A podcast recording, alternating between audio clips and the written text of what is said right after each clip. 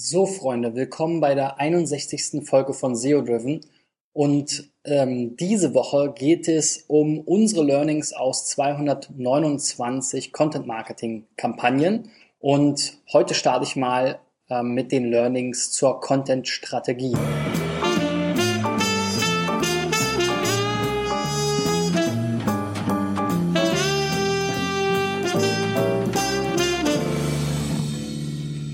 Ja, nach einer langen Pause durch die Feiertage und verschiedene Reisen und Vorträge bedingt bin ich wieder zurück. Und ähm, ich will gleich ähm, in die Vollen gehen mit euch, denn ich habe in der letzten Woche beim Content Marketing Tuesday unsere Learnings aus den 229 Content Marketing Kampagnen, die wir bisher gemacht haben hier in der Agentur äh, vorgestellt. Und das nehme ich natürlich zum Anlass, um das auch mit euch zu teilen, falls ihr nicht dabei sein konntet. Und ähm, ja, die, äh, heute geht sozusagen los erstmal mit der Content-Strategie, denn wir bauen unseren oder wir haben unseren Prozess so aufgebaut, dass wir eben uns zunächst einmal überlegen, ähm, was wir überhaupt erreichen wollen und wie wir da vorgehen wollen. Dann erstellen wir eben den Content, dann erstellen wir eine Landingpage und dann gehen wir ins Seeding und über diese Themen werde ich eben dann auch entsprechend sprechen, beziehungsweise dazu die Learnings mit euch teilen. Und wie gesagt, los geht's mit der Content-Strategie. Und auch wenn es trivial klingt, das erste Learning ist, dass man einen guten Redaktionsplan erstellen sollte.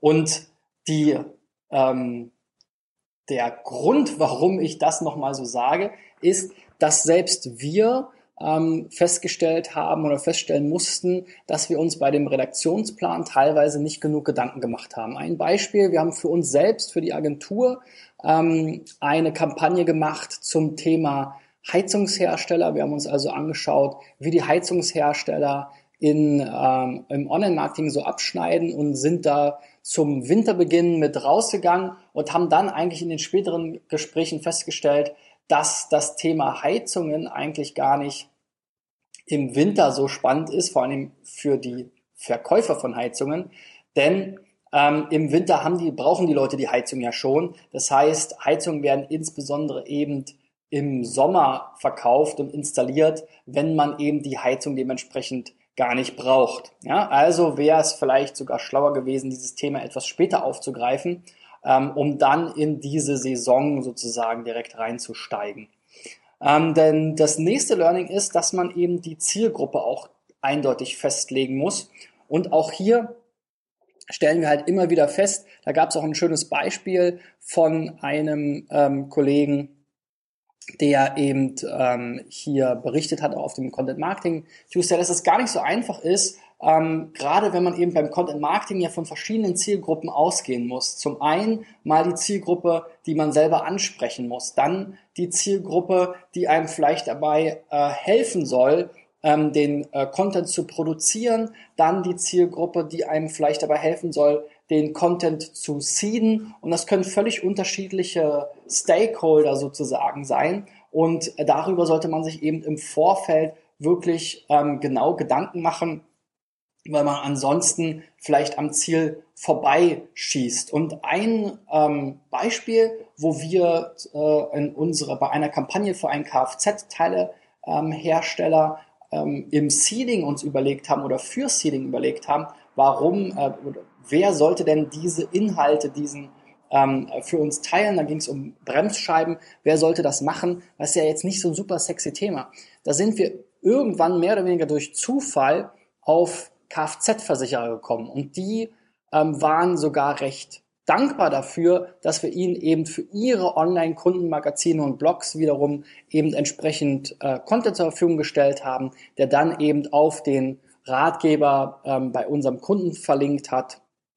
Und dementsprechend war das gar nicht so naheliegend, wie man jetzt gedacht hätte. Und wenn man vielleicht im Vorfeld gar nicht unbedingt drauf gekommen. Und wenn man eben gerade auf der Suche ist nach Möglichkeiten im Seeding, dann sollte man das natürlich auch von vornherein, bevor man Content erstellt, schon im Optimalfall berücksichtigen. Bei uns in dem Fall war es, wie gesagt, so ein Zufall und seitdem achten wir dann noch viel mehr drauf schon im Vorfeld, weil wenn du schon vorher bei der Content-Erstellung ähm, berücksichtigst, für wen oder wer dann am Ende diese, diese Seiten auch ver verlinken soll, dann ähm, kannst du da natürlich schon einiges mehr ähm, erreichen am Ende und musst vielleicht einiges auch anders machen.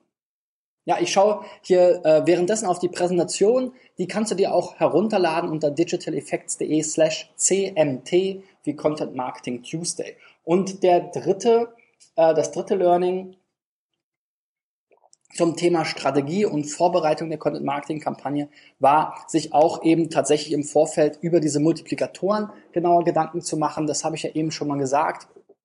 Ähm, Teil der Zielgruppe sozusagen, je nachdem, in welche Richtung man geht. Und ähm, in diesem Fall zum Beispiel, was der Kollege da erzählt hatte vor mir, war es so, ähm, dass sie Hochzeitsplaner angesprochen haben und vorher eine Infografik gemacht haben, was Hochzeiten so im Durchschnitt kosten. Und die Zahlen zwar repräsentativ waren, aber natürlich jemand, der sich an einen Hochzeitsplaner wendet, ähm, eben äh, viel mehr Geld für seine Hochzeit ausgibt und dementsprechend die Hochzeitsplaner daran gar kein Interesse hatten, jetzt zu sagen, hey, eine günstige Hochzeit fängt vielleicht schon bei 2000 Euro an, wenn die vielleicht die billigste Hochzeit ab 4000 Euro ähm, anbieten. Also sollte man sich im Vorfeld auch schon darüber Gedanken machen, was ähm, eigentlich die Multiplikatoren sind und ähm, wie die eigentlich denken über das Thema und äh, da komme ich auch später nochmal drauf zurück.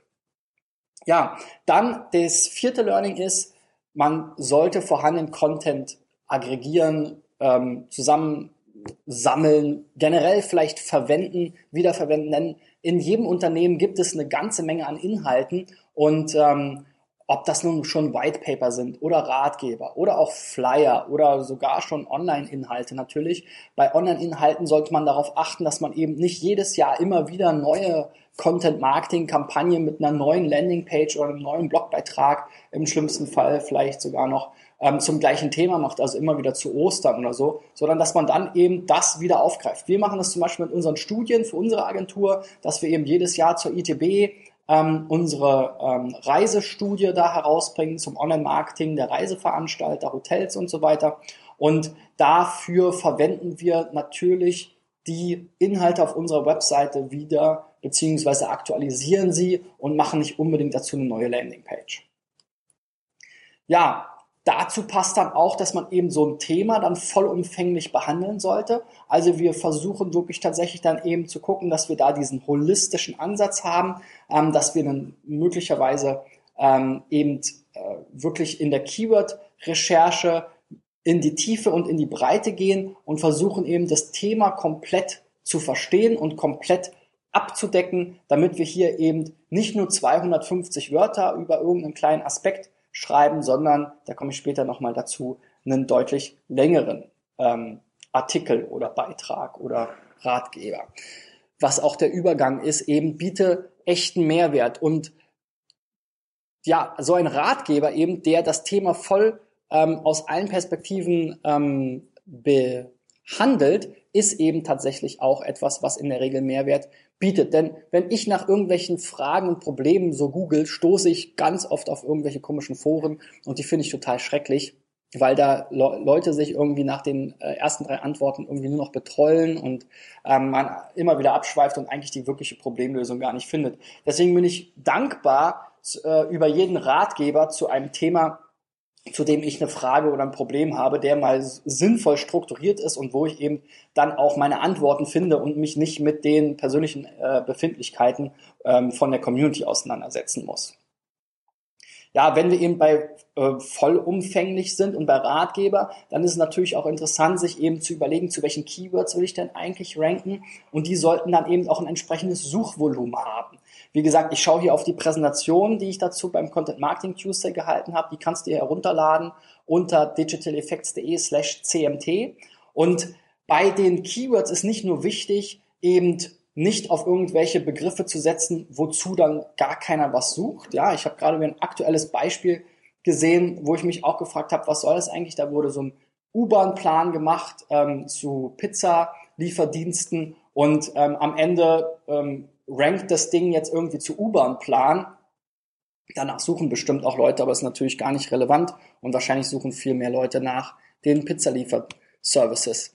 Und wichtig ist dabei aber eben auch nicht nur auf das Suchvolumen zu achten und auf die große Nachfrage, sondern auch ähm, zu schauen, wie sieht denn der Wettbewerb aus? Weil das Suchvolumen kann so hoch sein und das Keyword kann so relevant sein, wie es mag, wenn das äh, die ersten zehn Ergebnisse oder die ersten 20, 30 Ergebnisse schon vollgestopft sind mit Wettbewerbern wie Wikipedia, YouTube, Facebook, Spiegel Online ähm, und so weiter, Amazon, eBay, you name it, also mit Seiten, die eine äh, Monster-Autorität haben, dann wirst du es wahrscheinlich sehr, sehr schwer haben, da vorbeizukommen. Da kannst du so coolen Content äh, bauen ähm, und so äh, coole Backlinks irgendwie aufbauen, wie du willst. Es wird wahrscheinlich sehr, sehr schwer und dann geht all diese Energie verpufft, weil du eben am Ende gar keine Rankings ähm, mit deiner Landingpage erreichst.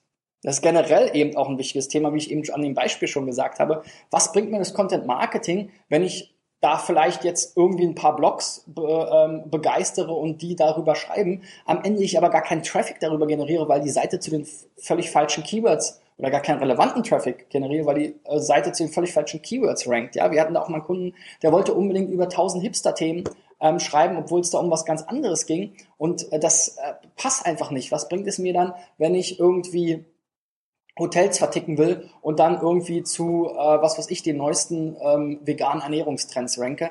Ähm, das ist eigentlich viel zu weit weg. Ja? Also da sollte ich mir vorher äh, wirklich über meinen Keyword-Fokus einen Gedanken machen. Das ist eben auch der neunte Tipp, ähm, dass die Keywords eben tatsächlich auch zu dem Thema passen müssen. Wie gesagt, verschiedene Beispiele habe ich schon genannt. Keyword-Fokus könnt ihr auch mal äh, googeln. Ähm, also wichtig wirklich, dass man nicht einfach nur Content Marketing macht, um Content Marketing zu machen und um jetzt irgendwie eine tolle Infografik in fünf Blogs zu verteilen, sondern am Ende, und das ist zumindest immer unser Anspruch, wollen wir eine Landingpage bauen, die ähm, als Ratgeber dient, die ähm, interaktiv und informativ ist, die einen echten Mehrwert bietet und die dann eben auch hunderte und tausende Rankings zu unserem Keyword-Set, was auch zum Kunden passt und zum Produkt und der Dienstleistung des Kunden passt, eben auch dann rankt. Ja, und ähm, ja, manchmal müssen wir uns da den Wünschen der Kunden beugen, aber nicht immer zum Erfolg des Ganzen.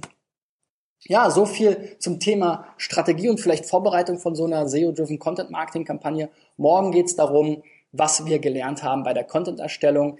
Die ganze Präsentation kannst du dir herunterladen unter digitaleffects.de slash cmt wie Content Marketing Tuesday. Ich freue mich, wenn du mir einen Daumen nach oben gibst, ähm, mich ähm, bewertest oder kontaktierst, wenn du Fragen hast. Ähm, ja, das war's für heute. Bis dahin. Ich bin noch ein bisschen eingerostet. Das wird in den nächsten Tagen bestimmt besser ähm, nach der langen Pause. Bis dahin, euer Christian. Ciao, ciao.